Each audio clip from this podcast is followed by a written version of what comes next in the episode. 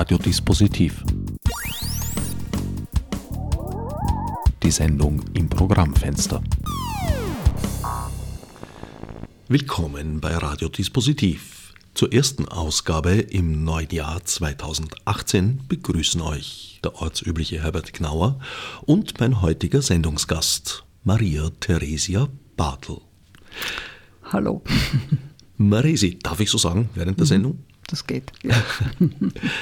Eigentlich hatten wir diese Sendung ja schon vor einem halben Jahr geplant. Ja. Dann sind diverse Verzögerungen eingetreten. Mal sehen, ob wir auch darauf zu sprechen kommen. Und jetzt sitzen wir hier und machen die erste Sendung im neuen Jahr. Anlass ist dein Buch Inside und die Erlebnisse, die zu diesem Buch geführt haben. Inside ist äh, ja nicht nur eine Innensicht, sondern auch eine Außensicht, nach außen und von außen, mhm. nicht zuletzt auf dich. Die Grundlage war eine Diagnose. Die Grundlage war eine Diagnose, ja genau. Der Ausgangspunkt. Ja. Ja, also ich schätze das Vorwort meines Buches sehr, das meine Freundin Patricia Brooks geschrieben hat. Also für mich war die Diagnose, der Knoten in meiner Brust bedeutet nichts Gutes, es bedeutet Brustkrebs.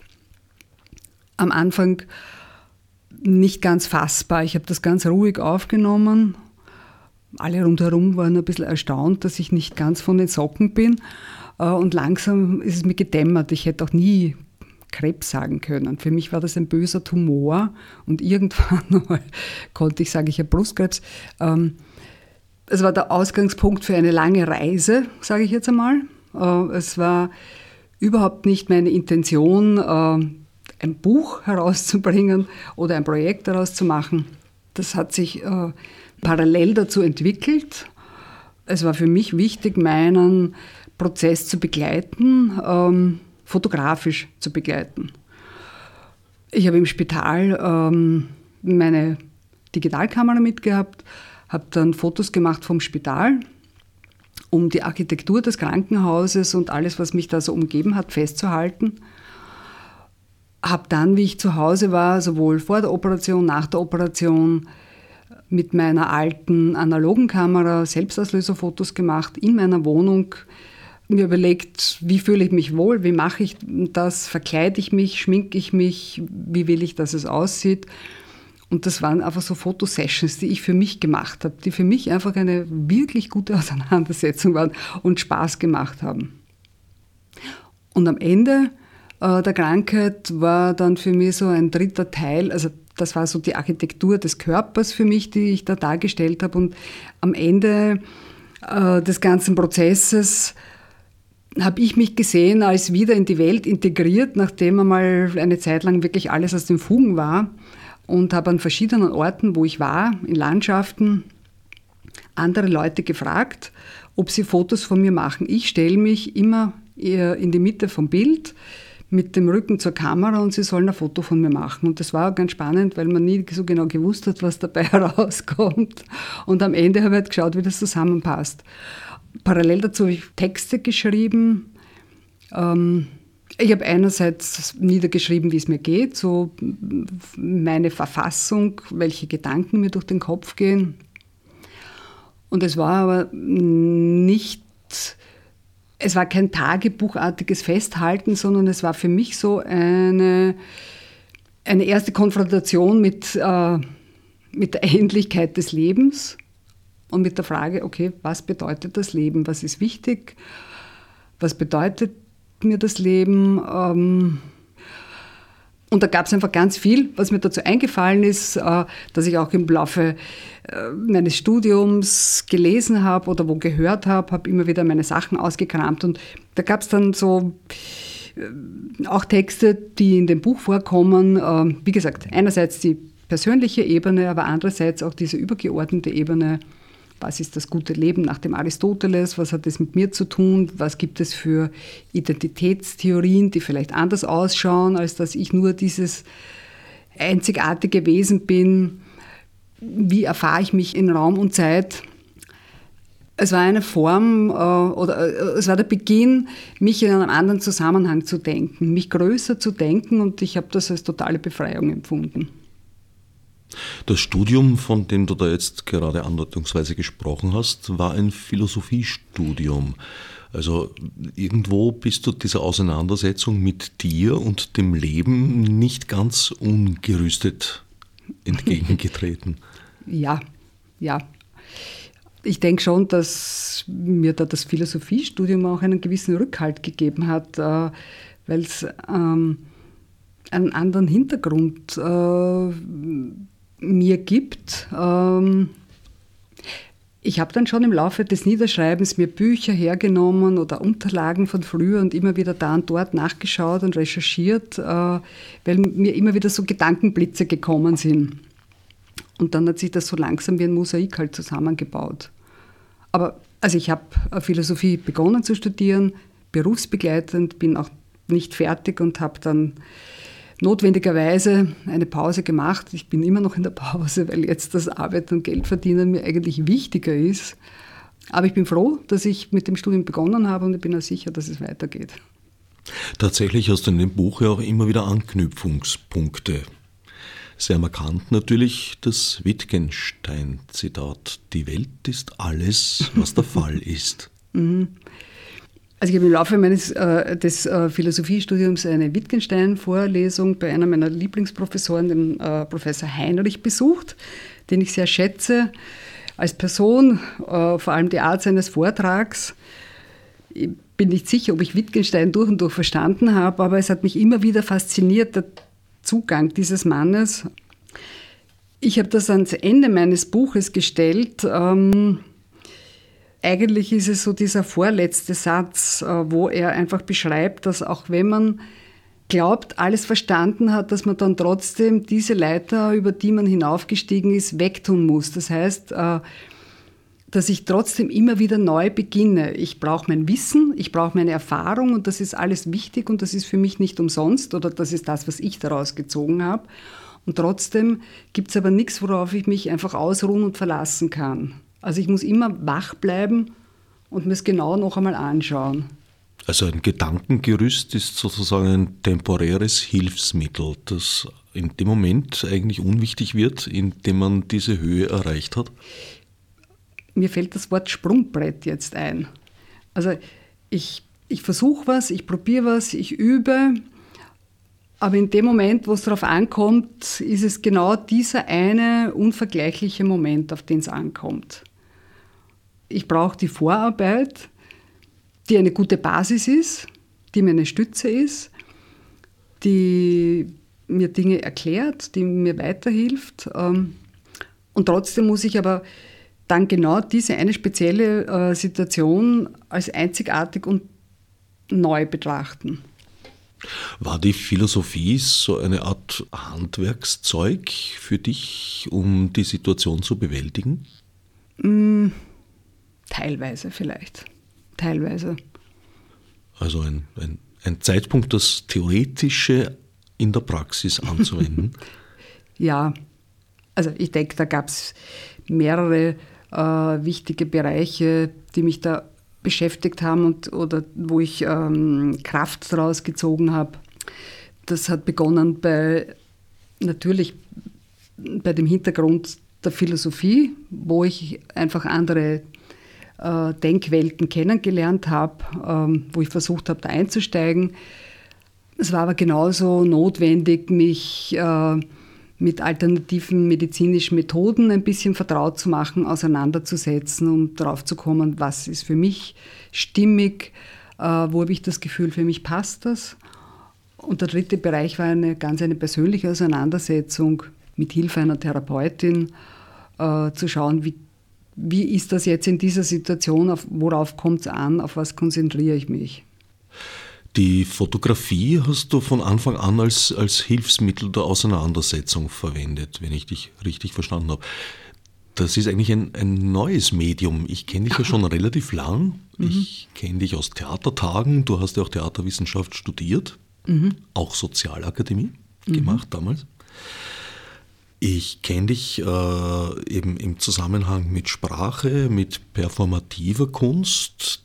Du lebst seit langer Zeit davon, dass du Kostüme machst, mhm. Kostümbildnerin beim Film bist vor allem. Fotografie ist mir neu. Ist das schon, schon länger ein Ausdrucksmittel von dir oder ein, ein, eine, eine Methode, Dinge zu verarbeiten? Also ich fotografiere schon sehr lang, gerne nebenher. Also aus der Arbeit kenne ich es einerseits als reines Arbeitsfoto, äh, dass ich bei Kostümproben die Kostümvorschläge abfotografiere. Ähm, ich empfinde es immer als gute Begleiterin meiner Kamera, wenn ich an Drehorten bin, wenn ich Orte, also nicht nur den Drehort an sich, aber das rundherum wahrnehme. Da mache ich total gern Fotos davon.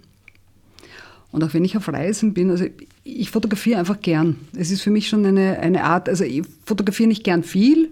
Ich mag nicht äh, so die Handyfotografie, wo man halt sagt, ich mache jetzt tausend Fotos und ich kann sie alle löschen und kein Mensch löscht sie.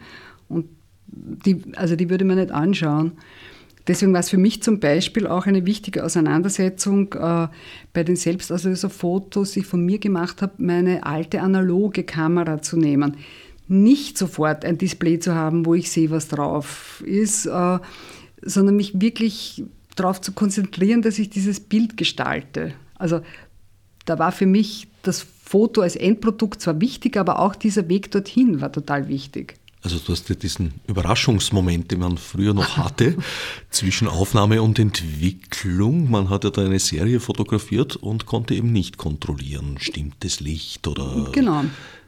Naja, und ich war auch allein. Ne? Also ich musste irgendwie, die setze mich mal dort oder stelle mich dorthin, dann gehe ich hinter die Kamera, dann versuche mir das vorzustellen und schaue, dass ich das irgendwie scharf stelle. Also ich bin ja keine Fotografin, das ist jetzt wirklich völlig selbstgestrickt gewesen, weil es war ja auch gar nicht das Buch die Idee dahinter, sondern es hat sich dann erst am, am Ende des Prozesses hat sich herausgestellt, dass es einen, eine klar gegliederte Arbeit ist, äh, wo sich Bild und Text gut äh, ineinander fügen. Am Anfang des Buches steht die Diagnose. Und da mhm. steht durchaus, also ich habe es zumindest so verstanden, mit einer gewissen Ironie, stehen die verschiedenen Behandlungsmethoden. Der Schulmedizin stehen die Medikamente, die dir verordnet wurden, der Alternativmedizin und noch ein paar andere. Mhm. Also deine Auseinandersetzung ist, ist ja durchaus mit, mit ja, einer gewissen ironischen Distanz teilweise. Eben, was ich vorher sagen wollte, das steht dahinter Buch drauf. Äh, es war so, ich erfahre die Diagnose und so, hm, okay, damit muss ich mich auseinandersetzen. Ich muss es aber auch irgendwie den anderen sagen. Ja. Ich habe mir gedacht, so, pff, wie sage ich das zum Beispiel meinem Sohn? Also je näher die Menschen sind, desto schwieriger ist es, sowas dann zu sagen, ohne, ohne sofort nur Furcht und Schrecken auszulösen. Und eben, die Patricia hat das dann sehr schön formuliert und das war auch so, wie ich es ihr gesagt habe. Die gute Nachricht ist, ich bekomme eine neue Brust, die schlechte, ich habe Krebs. Und im Bilbo habe ich das so ähnlich gesagt. Ich kriege einen neuen Busen wie die Angelina Jolie. Das ist die gute Nachricht. Die schlechte ist halt, ja, dass ich es nicht selbst wähle, warum ich die jetzt kriege. Also das, das war für mich schon immer auch so, ich habe schon versucht, das einfach nicht, also ernst nehmen tut man es eh, ja. Also man muss es ernst nehmen. Aber ich habe schon auch versucht, äh, verschiedene Blickwinkel drauf zu werfen.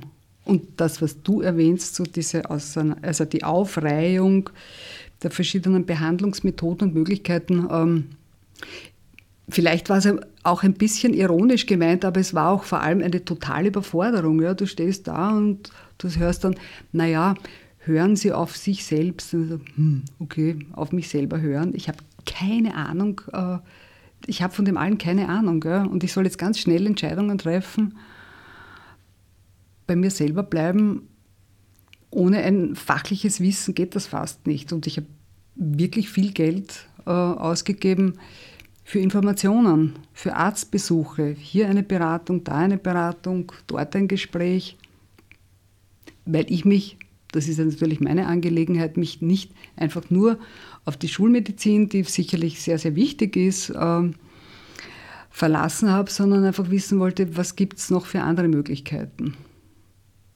wie ich einen Zugang zu mir finde und wie ich einen Weg aus dieser Krankheit herausfinde. Diese Ironie setzt sich dann in den Fotoserien auch fort. Also die Aufnahmen im Spital sind gemischt. Da finde ich manche sehr trist. Mhm. Aber manche durchaus auch äh, humorvoll. Mhm. die, die Aufnahmen vom Spital, okay, die finde ich jetzt sach, eher sachlich als humorvoll. Okay. Naja, wenn du da zum Beispiel die Fensterfront vervielfachst und auf einmal äh, wird das Wilhelminenspital zu einer Häuserfront, so, wie man ja. sie in New York mhm. erwarten würde. Mhm. Oder auch das Foto, wo du durch das Fenster auf eine nebelverhangene Landschaft schaust und getrennt bist durch ein Rauchen verboten Schild. In Zusammenhang mit der Feststellung, ja, das war's jetzt mit Rauchen, Alkohol und einigem anderen. Genau. Schade eigentlich, wie ja, steht. Genau. ja, ja. Also auf der einen Seite war so meine Erfahrung, dass äh, im Spitalsbereich ganz viel geraucht wird. Von Seiten des Personals als auch von Seiten der Patienten her. Und für mich war das, ja, so wie du sagst, oder wie es auch drinnen steht. Also genau, Ende des Rauchens, Ende des Trinkens. Und schade eigentlich, ja. Aber du hast die Hoffnung gehabt, äh, dir das wieder zu erobern. Ja, das habe ich auch erfolgreich wieder erobert, das Rauchen und das Trinken. Also ich habe ganz lang keinen Alkohol getrunken und gar nicht geraucht und ich trinke jetzt immer wieder gerne Alkohol und ich rauche selten, aber manchmal. Also ich denke schon, dass ich das ein bisschen bewusster mache, aber vor allem das, also ich habe nie wirklich geraucht. Ich war immer nur so eine Gelegenheitsraucherin, aber ich finde es dann immer gut, wenn ich monatelang nicht rauche. Hin und wieder muss es sein. Wie lang ist die Operation eigentlich nach der Diagnose gewesen? Das ging schnell. Ähm, die Diagnose habe ich in, das war so Mitte, Ende November erfahren und die Operation war Anfang Jänner. Ich glaube, es waren sechs Wochen. Also ich, ich habe so im Kopf, dass sechs Wochen dazwischen waren. Und da ging es aber darum, mit Weihnachten, Neujahr, äh, die Chirurgin äh, war da noch auf Urlaub und es war mir sehr wichtig, äh, dass ich ihre Patientin bin. Und der erstmögliche Termin war eben dann Anfang Jänner. Ja. Und weiter setzt sich die Ironie in den Fotoserien danach fort, wo du dich und deinen Körper inszenierst. Mhm das war für mich auch, also für mich war das immer sehr lustvoll, mich zu fotografieren, mich da in diese Situation zu begeben, mir zu überlegen, so, hm, wie möchte ich jetzt, dass das ausschaut, was zeige ich her. Es gibt zum Beispiel diese eine Fotoserie mit meinem Freund Robert, die ich zum Beispiel sehr mag, der eine Glatze trägt. Äh, und ja, wo wir einfach Fotos gemacht haben. Einmal habe ich die Perücke auf, einmal hat er die Perücke auf. Also wo man auch so mit, mit dem, was halt da ist, spielt. Weil du aufgrund der Chemo auch eine Glatze hattest. Weil ich aufgrund der Chemo auch eine Glatze hatte, genau. Ja, genau. Also man hat mich darauf vorbereitet, das wird kommen. Ähm, nach der ersten Chemotherapie, die ich nicht sehr gut vertragen habe, wo ich gedacht habe, das mache ich nie wieder. Aber da hat mich dann das Spital also die gute Kommunikation im Spital dann Gott sei Dank irgendwie doch dran gehalten und ich habe da weitergemacht. Aber so wie, wie vorher gesagt sind ein paar Wochen später die Haare ausgegangen und ich hatte immer schon kurze Haare. Dann habe ich sie ganz kurz schneiden lassen und wie ich dann gemerkt habe, sie gehen aus, dann, ja, dann habe ich sie selber abrasiert, weil ich einfach nicht warten wollte, äh, bis mir dann so die Haare ausfallen. Also das wollte ich dann so als, als eigenständigen Akt selber erledigen.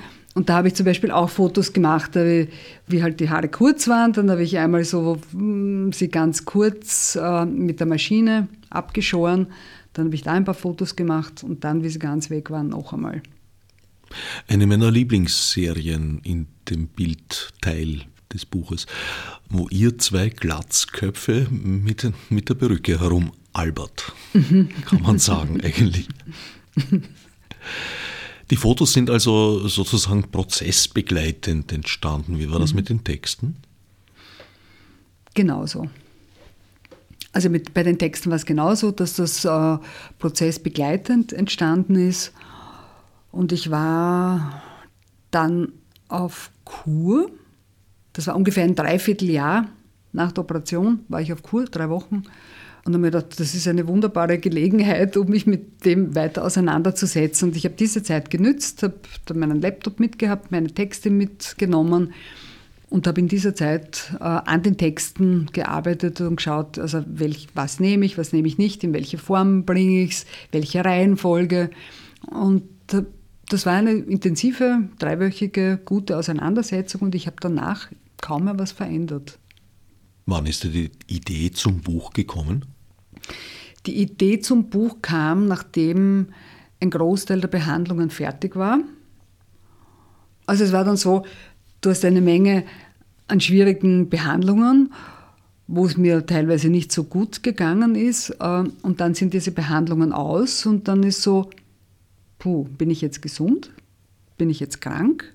Jetzt hat mich die Medizin, die Schulmedizin einmal entlassen. Was mache ich jetzt? Also das war ein, ein, ein Zeitpunkt einer wirklich großen Verunsicherung. Und die Fotos und die Texte zu sehen, war dann für mich äh, etwas, wo ich gemerkt habe, ich möchte mich jetzt mit dem noch einmal auseinandersetzen und ich will das für mich beenden. Und beenden bedeutet für mich, es in eine Form zu bringen. Ob diese Form bedeutet, äh, ich mache Fotokopien und hänge es daheim in meinem Zimmer auf oder ich mache eine Ausstellung oder ein Buch. Es war völlig unklar was, aber es war klar, es braucht eine Form, wo ich aus mir heraussteige, aus der Außensicht mir meine Arbeit als Projekt ansehe, dadurch eine Distanz herstelle zum Ganzen und versuche dem eine Form zu geben, die ich auch jemandem anderen herzeigen kann. Weil wenn das jetzt ein reines Tagebuch, eine Niederschrift ist, denke ich mir, das ist was sehr Persönliches, aber das fände ich jetzt nicht so spannend, jemandem anderen zu zeigen. Also das hat sich, ich sage jetzt einmal, ungefähr ein Jahr nach der Erkrankung äh, herauskristallisiert, dass das eine Form braucht. Und dann habe ich überlegt, was gibt es für Möglichkeiten. Und die Buchform erschien mir dann die passendste oder auch die, das war am realistischsten, äh, ein Buch zu machen. Ein sehr schönes Buch, wie ich an dieser Stelle anmerken möchte, erschienen bei Kerber. Ja, ich war damals bei einer Fotobuchmesse, Fotobuchfestival in der Ankerfabrik im 10. Bezirk, äh, weil ich gewusst habe, ich möchte gerne ein Buch machen und habe mir dort angesehen, was gibt es für Bücher, welche Verlage sind vertreten und habe mit verschiedenen Leuten Gespräche geführt ja, und beim Kerber Verlag bin ich dann hängen geblieben. Also ich habe ein, paar meine, mein Projekt beschrieben, meine Karte dort gelassen und äh, Katrin Meder vom Kerber Verlag hat sich dann mit mir äh, in Verbindung gesetzt und hat gesagt, ja, also ich soll ihr mal alle Unterlagen schicken, sie schaut sich das an und mir dann Bescheid gegeben, dass sie das so gut findet, dass sie daraus ein Buch machen. Ja, und so, so ist es dann entstanden. Eigentlich ist es ein Buch zum immer wieder lesen, würde ich sagen. Also ich habe es mehrfach gelesen, mhm. in, mit durchaus längeren Zeitabständen dazwischen. Wie gesagt, wir wollten die Sendung ja ursprünglich schon vor einem halben Jahr machen. Und man findet einfach bei jedem Lesen neue Details, beziehungsweise sind, sind, sind manche Stellen fast wie Mantras, mhm. über die man längere Zeit nachdenken kann. Ja, mir fallen auch immer wieder Sätze ein aus dem Buch. Also so im alltäglichen Leben, wo man denkt, ja, ich habe das ganz gut in eine Form gebracht. Und mir war das auch wichtig, dass es ein Buch wird, das etwas Positives vermittelt. Also dass äh, das Lust auf Leben macht oder die Auseinandersetzung mit dem Leben äh, provoziert. Äh, und kein Krankheitsbericht sein soll. Das war ganz wichtig.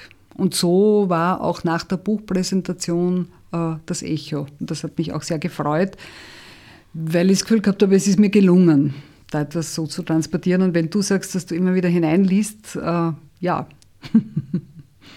dann ist es geglückt.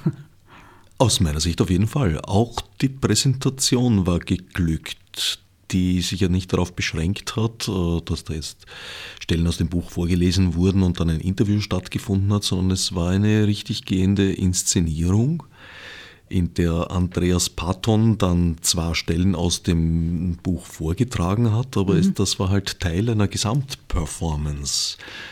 Ja, also es war ein bisschen so wie eine Performance oder Installation, weil Fotos jetzt an die Wand zu hängen wäre blöd gewesen. Es ist jetzt kein Roman, wo man so normal eine Lesung äh, exzerpieren kann. Und dann war ich im Spitzer das sind Räumlichkeiten, die zum Odeon-Theater gehören, bei einer Ausstellung, die mir sehr gut gefallen hat. Und ich bin dann in diesem Raum einfach stehen geblieben und dachte, wow, das ist einfach ein toller Raum. Das war der Präsentationsraum eines Geschäftes, Elektrospitzer, wo die ihre äh, Luster ausgestellt haben. Und jetzt wird das genützt. Ähm, dahinter ist das Kulissendepot, da werden Kulissen gebaut und der vordere Teil, man kann den benutzen für Feste, Lesungen, Konzerte, was auch immer. Und mir hat der Raum so gut gefallen, der einfach so eine Patina hat, wo, wo man an den Wänden sieht, da plattelt schon ganz viel ab und da steht ein Ofen, wo du äh, einheizt und das äh, Feuer knistern siehst. Also einfach ein atmosphärischer Raum, der mir sehr geeignet äh, erschienen ist für die Präsentation. Und ich habe dann hinten im hinteren Bereich, so ein langgezogener Raum im hinteren Bereich, an drei Wände ähm, Fotos äh, projiziert äh, in unterschiedlichen Tempi. Und jede äh, Installationswand hatte eben ein Thema. Die eine Wand war die Architektur des Krankenhauses, die zweite erzählt die Architektur meines Körpers und die dritte ist so dieses Zurück zur Normalität. Das ist so eigentlich auch diese Dreiteilung des Buches. Und das konnte ich in diesem Raum einfach gut umsetzen und habe ich Fotos ausgewählt und habe das äh, mittels eines äh, Media Players Beamers an die Wand dort äh, projiziert. Und äh, habe parallel dazu auch noch äh, eine Textauswahl getroffen. Ähm, das Buch ist übrigens äh, zweisprachig erschienen, also Deutsch und Englisch, und habe Textstellen ausgesucht auf Deutsch, auf Englisch, manche Stellen auf Deutsch und auf Englisch und habe die dann ähm, lesen lassen von verschiedenen Leuten. Also ich habe sie gelesen, Wilbur, mein Sohn, hat sie gelesen und Patricia Brooks. Ähm, wir haben alle die gleichen Texte gelesen und dann hat äh, der Andreas Biegler, ein guter Freund von mir, ein, ein, ein wirklich toller Tonmeister, äh, Künstler, Techniker, ich weiß nicht, wie man das sagt, äh, der hat das zusammengeschnitten und hat dadurch so einen Soundteppich äh, erzeugt, mit Klaviermusik drunter gelegt. Äh, das hat dann einfach noch eine Dimension mehr ergeben. Also das heißt, es war ein, ein begehbarer Raum mit den Projektionen, mit dem Klangteppich und dann so als Höhepunkt hat dann der Andreas Patton ja, zehn Minuten lang Textstellen gelesen. Und das war irgendwie sehr fein. Es waren fast 100 Leute da und das hat gut gepasst. Ich fand, dass es vor allem der Vielschichtigkeit des Buches sehr gut gerecht geworden ist. Mhm auch, dass das Ganze dann letztlich in einem kleinen Fest ausgeklungen ist. Oh ja. ja, ja, durchaus. Ja, also es gab ein kleines Buffet und eine Bar sowieso und äh, es war dann einfach ein schöner, langer Abend. Ähm, ja, das war dann ein Fest, das ja, bis in die Morgenstunden gedauert hat. Soll sein. Es gab ja auch durchaus einen Grund zu feiern. Ich habe erst durch das Buch von deiner Erkrankung erfahren. Ich wusste nichts vorher mhm, davon. Ja. Was mir wichtig ist äh, bei der ganzen Arbeit, äh, dass ich die Vielschichtigkeit auch eines schwierigen Prozesses zeigen wollte. Also es geht um die Verletzlichkeit, um die Angst, um die Traurigkeit, aber es geht genauso um diesen neuen Ausblick, um die Lebensfreude, äh, um neues Gedankengut. Also das ist äh, mein mein Rat ist, egal in welcher Situation man sich äh, befindet, also dass man, dass es immer gut ist zu versuchen, aus verschiedenen Blickwinkeln auf eine Situation draufzuschauen. Weil ich durchaus glaube, dass ich auch viel Gutes daraus gelernt habe. Also kommt im, auch im Buch vor, aber dieses Nichts aufschieben, nichts aufheben, das ist für mich so ganz was Wichtiges im Leben geworden. Ja. Nicht mehr, ah, das mache ich dann nächstes Jahr irgendwann, sondern wenn was wichtig ist, äh, diese Wichtigkeit ernst nehmen und was umsetzen. Und das Zweite, was mir geblieben ist, ähm, so ein bisschen als Überthema, so raus aus der Komfortzone. Auf eine gute Art und Weise, so raus aus diesen alltäglichen, eingefahrenen Mustern, Neues ausprobieren, über den Tellerrand drüber schauen, mich trauen. Manches Mal wird es ungemütlich, manches Mal ist es echt unbequem, manches Mal ist es schwierig. Äh, aber es bringt mich weiter und das fühlt sich total gut an. Und das ist dann eigentlich auch wurscht, ob ich noch zwei Jahre oder 20 lebe. Also dieses Carpe Diem. ja. ja. Fange den Tag. Ja. Lebe im Moment, es könnte dein letzter sein. Ja, aber das bedeutet auch, dass man mit dem sehr behutsam umgehen muss. Weil im Moment leben und eine Form der Freiheit für sich finden ist etwas Gutes und bedeutet aber auch eine große Verantwortung, die man sich gegenüber hat oder den anderen hat, also wie man damit umgeht. Also ich zum Beispiel dann eine Reise gemacht, also ich reise gerne, ich reise auch viel alleine und ich war einen Monat in Vietnam alleine und das war ganz wichtig, da alleine zu sein, weil das Motto war, auf mich gut aufpassen. Es war die Übung, wirklich auf mich gut aufpassen. Das war nach der Erkrankung. Das war nach der Erkrankung. So, wie belastbar bin ich? Was kann ich? Wo muss ich zurückschalten? Und, und das hat mir einfach total gut getan, dann also von einer schönen Reise zurückzukommen äh, und, und mir selber, das habe ich jetzt niemandem sonst erzählt, aber mir selber sagen zu können, also es ist mir geglückt, auf mich gut aufzupassen. Wir wachsen eigentlich schon in dem Bewusstsein irgendwo auf, dass wir halt endliche Wesen sind und irgendwann einmal sterben werden. Aber es kommt dann der Punkt, wo man das tatsächlich erfährt und mhm. plötzlich begreift, hoppala, das ist ja nicht nur theoretisch, sondern es ist in Wirklichkeit ja. tatsächlich Praktisch so. auch, ja. War das für dich überraschend, die Diagnose, oder, oder hast du da aufgrund, was weiß ich, familiärer Dispositionen oder so damit rechnen müssen? Oder? Also im Nachhinein gesehen hätte ich aufgrund familiärer Dispositionen damit rechnen müssen, weil beide Großmütter äh, Brustkrebserkrankungen hatten. Bei mir war es so, dass ich einen Knoten in der Brust gespürt habe. Äh, dann war klar, der geht nicht weg, der geht immer noch nicht weg, der ist immer noch da. Und dann war so der Punkt, okay, entweder mache ich es wie die eine Großmutter, ich stelle mich jetzt unwissend und sage, ich will es ich will's nicht wissen, ich gehe nicht zum Arzt, ich ignoriere es. Oder ich gestehe mir ein, dass da auf jeden Fall etwas nicht in Ordnung ist und ich muss zum Arzt. Und ich habe dann also sinnvollerweise äh, den Arztbesuch gewählt, ähm, hatte dann von der Untersuchung von dieser Standsbiopsie bis zur Befundung eine Woche Zeit.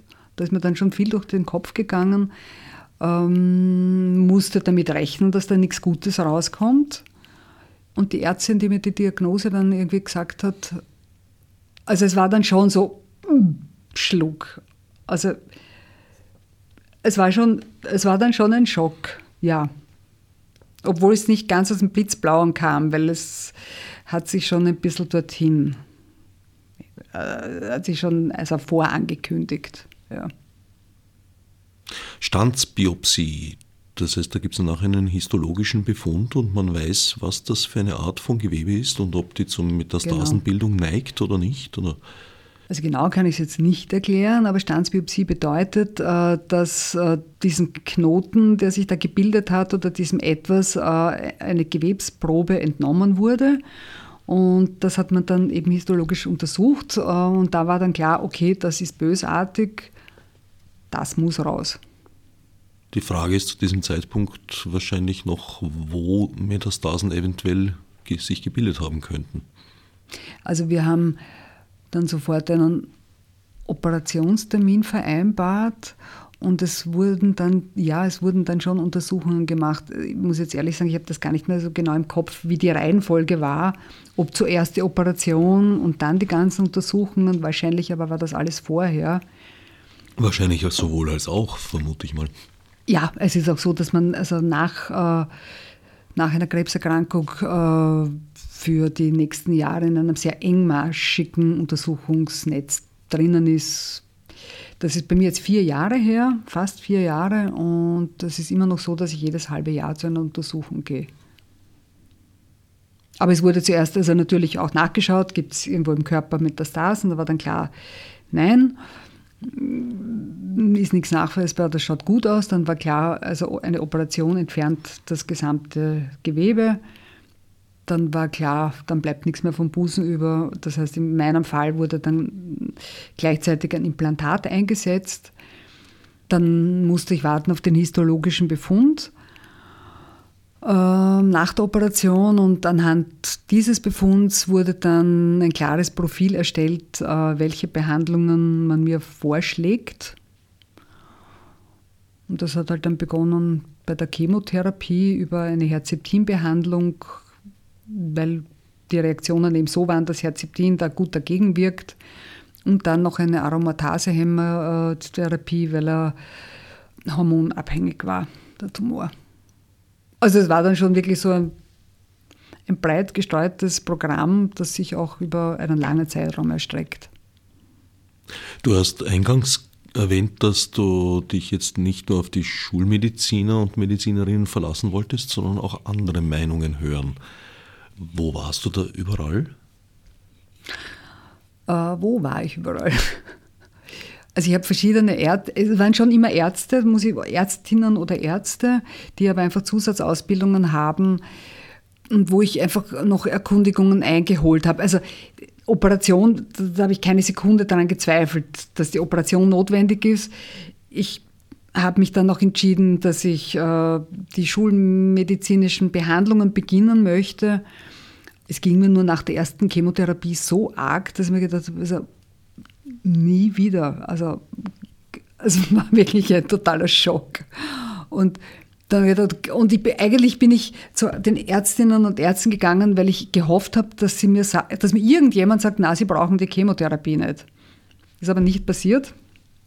Und ich musste dann einfach durch. Also, weil ich auch gemerkt habe, ich bin zu feig, es wegzulassen. Aber es gab zum Beispiel den sehr äh, kompetenten und liebenswerten Dr. Blaue im achten Bezirk, der mir geholfen hat mit seinen Zusatzmaßnahmen, wo ich vor und nach jeder Chemotherapie Infusionen bekommen habe, die das ein bisschen abgefedert haben. Also dass die Nachwirkungen, die Nebenwirkungen nicht so arg waren.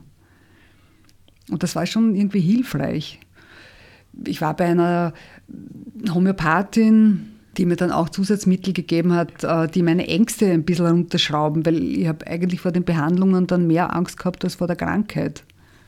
Also wenn du dann irgendwie im Bett liegst und irgendwie das äh, Cortison äh, macht dich völlig kirre im Schädel und du weißt nicht, dass es Cortison ist und du schaust wohin und du kannst einfach kein Bild mehr halten. Es ist alles nur mal irgendwie völlig irre und, und du weißt nicht, der Zustand dauert zehn Minuten oder drei Stunden oder ist das jetzt so? Also ich war einfach total verunsichert bei vielen.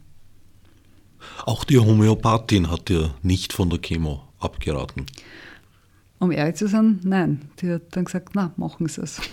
Ich ja. denke, du hast die richtigen Berater und Beraterinnen ausgewählt ja, also wie gesagt, ich hätte mich einfach, es gab rundherum auch Meinungen, so sehr wenige, aber ein paar, die sich ganz gegen die Schulmedizin äh, entschieden hätten, aber für mich war klar, dass das nicht passt.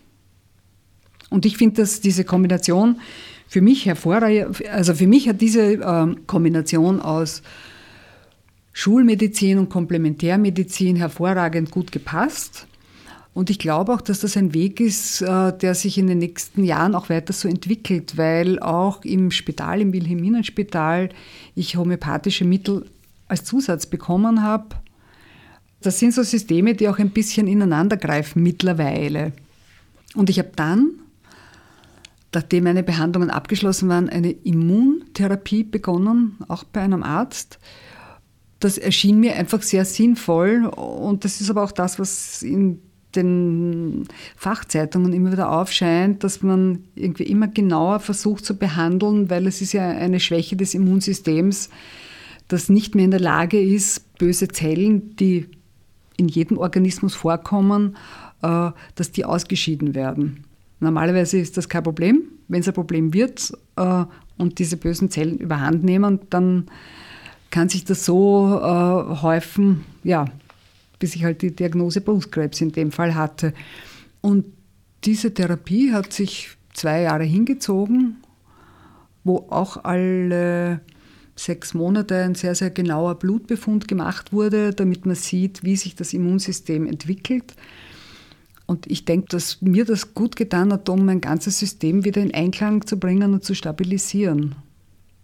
Wie viel davon ist von der Krankenkasse finanziert worden? Naja, nicht sehr viel. Also die Infusionen, die ich vor und nach äh, meiner Chemotherapien genommen habe, die musste ich selber zahlen. Das ist privat. Äh, die Immuntherapie ist privat. Ich habe ungefähr 200 ähm, Euro jeden Monat gebraucht. Für alles, was ich, äh, also zwei Jahre lang für die Immuntherapie mit anderen Zusatzstoffen noch habe ich ungefähr 200 Euro im Monat immer gebraucht. Und die Infusionen, ja, das waren halt auch immer 100 Euro. Also man muss sich schon auch leisten können. Wobei ich dazu sagen muss, ich habe keine Zusatzversicherung. Möglicherweise ist da einiges von ein, wird da einiges von Zusatzversicherungen übernommen. Das weiß ich nicht. Aber es ist nicht im äh, Regelsystem vorgesehen. Hängt wahrscheinlich von der Art der Zusatzversicherung ab. Genau. Ich fand das wirklich toll im Wilhelminenspital, das muss ich Ihnen wirklich allen hoch anrechnen, dass die nämlich nebst einer guten medizinischen Versorgung einfach äh, eine so tolle interne Kommunikation haben. Weil nach meiner ersten Chemotherapie, wo ich dann irgendwie bei der Nachuntersuchung gekommen bin, das haben alle gewusst, ja. Dass ich irgendwo erwähnt habe, das war die Hölle und ein Wahnsinn und das war so furchtbar. Und die haben es dann einfach geschafft, mich überall abzuholen. Und, und dann hat zum Beispiel die Chirurgin gesagt, ja, aber probieren Sie es doch einmal, wenn das so unangenehm war, bleiben Sie doch stationär da. Bleiben Sie über Nacht, da sind Sie einfach gut aufgehoben und wenn was ist. Und das habe ich dann zum Beispiel auch immer gemacht. Und das waren einfach so also kleine Hilfeleistungen, die aber total viel wert waren. Also wenn das nicht passiert wäre, weiß ich nicht, ob ich als ob ich das alles so gut durchgestanden hätte. Also da hatte ich das Gefühl, da gibt es einen richtig guten Rückhalt. Freut mich zu hören. Ich kenne leider auch andere Geschichten. Ja, eben. Also darum ist es wirklich erwähnenswert, ja. ja. Und es hat sich wohl auch in den letzten Jahrzehnten und Jahren sehr viel entwickelt. Insofern, ich weiß ja nicht, wann deine Großmutter davon betroffen war. Aber damals könnte die Entscheidung, wenn es in den 60er, 70er Jahren war, könnte die Entscheidung, nicht zum Arzt zu gehen, vielleicht sogar die richtige gewesen sein. ja, also die eine Großmutter ist verstorben, da war ich noch ein kleines Kind, also das ist schon 50 Jahre her. Und die andere Großmutter, das ist auch eine Weile her, ja. Und die hat, also die hat dann einfach äh, Metastasen im ganzen Körper gehabt. Und ich glaube aber, dass der Weg für sie der richtige war. Und so wie jetzt bei meiner Geschichte habe ich äh, mir dann auch einen Termin ausgemacht bei einem äh, Onkologen, der sich auf äh, Mammakarzinom spezialisiert hat. Äh, und der mir dann auch ganz ehrlich gesagt hat, also wissen Sie, wenn Sie die Krankheit in zehn Jahren hätten, würden Sie keine Chemo mehr bekommen, weil die Behandlungsmethoden einfach immer spezifischer werden und das dann, fand ich dann auch sympathisch, also ehrlich zu sagen, wir sind noch nicht so weit, jetzt müssen Sie einfach in den sauren Apfel beißen. Aber da tut sich sehr viel. Also ich bin sicher, in zehn Jahren schaut das auch wieder ganz anders aus. Ich wage zu behaupten, dass in einigen Fällen, also ich wage nicht nur zu behaupten, sondern ich weiß, dass in einigen Fällen Therapien einfach dann nicht mehr gewährt werden, wenn man zum Beispiel nicht mehr im Erwerbsleben steht eine der anderen Seiten ja. der Medaille. Wobei ich glaube, dass unser Gesundheitssystem momentan noch zumindest äh, schon zu den Besseren auf dieser Erde zählt. Es gibt, glaube ich, auf der ganzen Welt keins, das ideal ist. Also ich kenne natürlich kein anderes System so gut als, das, als unseres, als das eigene. Ähm, aber rund um mich sind einige ähm, Freunde, die aus anderen Ländern sind, nach Österreich gekommen, um hier Behandlungen äh, zu beginnen, weil sie sich hier gut aufgehoben fühlen. Also glaube ich, dass unser System schon soweit recht gut ist. Und speziell, wenn es um Krebstherapien geht, es natürlich ein Schema gibt. Und mein Eindruck ist, man geht auf Nummer sicher. Weil dir werden vorgeschrieben, vier Chemotherapien, vielleicht wären auch zwei genug. Ja, das ist einfach nie klar. Aber ich glaube, dass, dass man da ganz gut abgesichert ist. Aber natürlich ist nicht immer alles gut und ja, so wie du sagst. Work in Progress. Es ist Work in Progress, ja. Wobei ich da jetzt für, äh, sagen wir mal, vorsichtig die laufende Legislaturperiode wenig Gutes erwarte. Nein, nicht nur am Gesundheitssektor. Der macht mir da, glaube ich, noch am wenigsten Sorgen.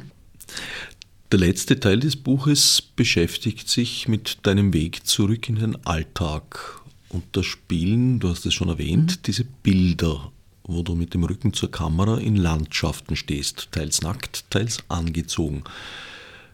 Hast du zu diesen Landschaften einen besonderen Bezug gehabt oder wie, wie ist da die Auswahl gewesen? Ich bin gerne in den Bergen oder überhaupt in der Natur unterwegs. Das ist für mich wichtig. Wenn es mir nicht gut geht, raus und gehen. Und dann Berg raufgehen ist noch besser. Also das heißt, das ist für mich etwas, was mir einfach Kraft, Energie gibt, was mich aus äh, schlechten Stimmungen herausholt, aus irgendwelchen Gedanken, die chaotisch sind oder die mir nicht gut tun. Draußen sein, in der Natur sein, ist gut. Die Idee war, mich nackt in die Landschaften zu stellen. Das erste Mal kam mir die Idee, äh, wie ich auf der Kur war. Da war ich in einer Winterlandschaft mit damals einer meiner, glaube ich, Tischnachbarn spazieren und habe gedacht, das wäre jetzt super. Ich stelle mir da jetzt nackt her und er macht ein Foto und habe mir gedacht, also das kann ich jetzt nicht machen, der kennt mich nicht. Wenn ich ihm jetzt sage, ich ziehe mich aus und er soll jetzt ein Foto machen von mir, wie ich da stehe, ich glaube, ich bin völlig kirre. Das habe ich mich dann nicht getraut. Aber die Idee ist geblieben und habe mir gedacht, das stimmt. Ich schaue jetzt, äh, ich bin mit dem Rücken zur Kamera, ich schaue ins Bild hinein. Ich also die Landschaft schaut mich an und ich schaue die Landschaft an. Das heißt, es gibt so einen mittleren Bereich, in dem wir uns vereinigen, wo wir eins werden. Und ich äh, bin auch nicht mehr groß, sondern kleiner in dem Bild, ähm, weil ich da hineingehöre. Ich bin jetzt nicht mehr der Mittelpunkt meiner Probleme oder meines Denkens, sondern ich bin ein Teil. Und dass ich da nackt in den Landschaften stehe, hat sich dann nicht immer irgendwie äh, umsetzen lassen. Darum hat es halt dann einfach irgendwie anders ergeben.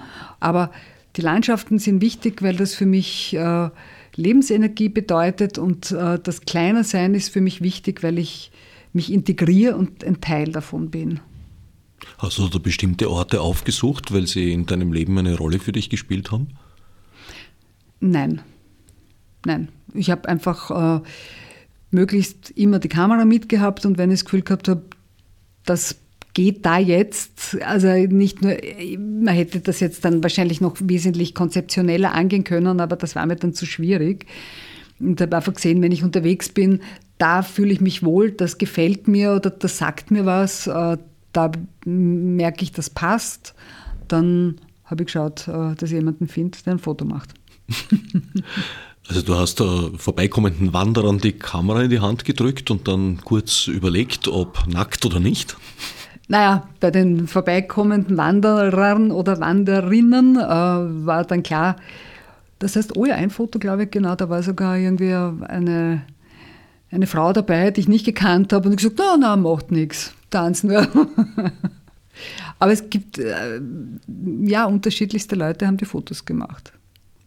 Und ich habe zuerst gedacht, es wird natürlich viel besser, wenn ich jetzt das Stativ mit habe, weil dann kann ich das alles berechnen, dass es wirklich alles ganz genau gleich ist, weil ich jetzt nicht davon so schwärme, dass man ja am Computer eh alles überarbeiten kann, sondern mir war das irgendwie wichtig, das dann auch schon konkret so äh, umzusetzen. Und dann haben wir gedacht, na, das ist eigentlich okay, wenn das jeder ein bisschen anders macht. Ähm, also es hat auch thematisch dazu gepasst, ja, dass es da so einen Unsicherheitsfaktor gibt, weil es ist nicht so planbar, es passiert. Das Leben ist kein Excel-Spreadsheet. Genau. es passieren immer ungeplante Dinge. Das macht es manchmal spannend und interessant, manchmal auch ein bisschen quälend. Ja, genau. Das ist halt so der 50-50-Joker. Wie weit ist diese Kranken- und Krankheitsgeschichte für dich abgeschlossen? Du hast noch deine Untersuchungen, hast du vorher gesagt, jedes halbe Jahr. Mhm, mhm. Du hast eine Veränderung an dir erfahren, aber du hast das Buch ja irgendwo auch äh, ein, ein, wenig als Schlusspunkt deiner Auseinandersetzung konzipiert. Mhm. Ja, ich finde das Buch als wahnsinnig befriedigenden Schlusspunkt. Es ist auch nicht so, dass ich da jetzt drüber weiter nachdenke oder nachlese oder mich mit der Krankheit äh, bewusst beschäftige. Aus medizinischer Sicht gelte ich als gesund. Ich muss mir dennoch eingestehen, dass es nicht aus dem Kopf ist. Es ist immer so, immer wieder ein, ein es ist eine Vorsicht, die aber in Ordnung ist. Eine Vorsicht, so, geht es mir gut? Fühle ich mich wohl? Ist alles okay? Mit dem Gedanken im Hinterkopf, mein Körper hat mich ja schon einmal betrogen. Weil ich habe es ein bisschen so als Betrug empfunden. Weil ich mache Sport, ich ernähre mich ganz gesund, meine Arbeit macht mir Spaß, es gibt jetzt kein besonderes Drama in meinem Leben. Und dann kriege ich so eine blöde Krankheit. Und ich fühle mich wohl, ein bisschen gestresst damals. Äh, aber es deutet nichts hin wie eine Grippe, die sich ankündigt, wo man merkt, okay, jetzt kratzt der Hals und jetzt ist er, sondern man hat dann plötzlich was Blödes. Und das, also ich bin meinem Körper nicht böse, sondern er, er hat mich jetzt dazu gebracht, besonders vorsichtig zu sein. Zu schauen, geht es mir gut, bin ich entspannt, ich verwende mehr Aufmerksamkeit dafür, um äh, zu schauen, wie es mir geht. Das heißt nicht, dass es mir immer gut geht und das heißt auch nicht, dass ich Stress vermeiden möchte, permanent nur, aber eine Vorsicht, die ist da. Da fällt mir das Zitat oder eines der Zitate am Anfang des Buches ein. Der Körper erzwingt meine Aufmerksamkeit auf die einzige Weise, die er kennt. Krank werden, und sagen, hey, da ist was. ja. ja, manchmal ja. Hast du jetzt das Medium Buch für dich entdeckt? Fotobuch mit Text als Ausdrucksform? Hast du Lust, weiteres zu machen? Zu anderen Themen vielleicht? Ja, also habe ich Lust, unbedingt. Ja. Also im Moment äh, arbeite ich viel in meinem Beruf als Kostümbildnerin und äh, das taugt mir sehr. Das heißt, insofern sind so eigene Projekte ein bisschen hintangestellt, aber ich habe sie im Kopf. Ähm, es gibt ein paar Ideen, aber es ist noch nicht so konkret, dass ich sage, ich arbeite jetzt an einem Projekt. Aber ich denke schon, dass es da was weitergeben wird, ja. Und für mich diese äh, Kombination aus Text äh, und Foto, für mich persönlich jetzt gut funktioniert. Ich finde es ja, wie gesagt, ausgesprochen gelungen. Wer es überprüfen will, Maria Theresia Bartel, Inside, erschienen im Kerber Verlag.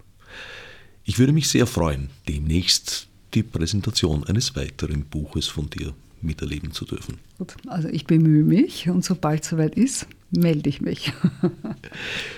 Bis dahin danke ich dir für das Gespräch und allen anderen fürs Zuhören. Als Nef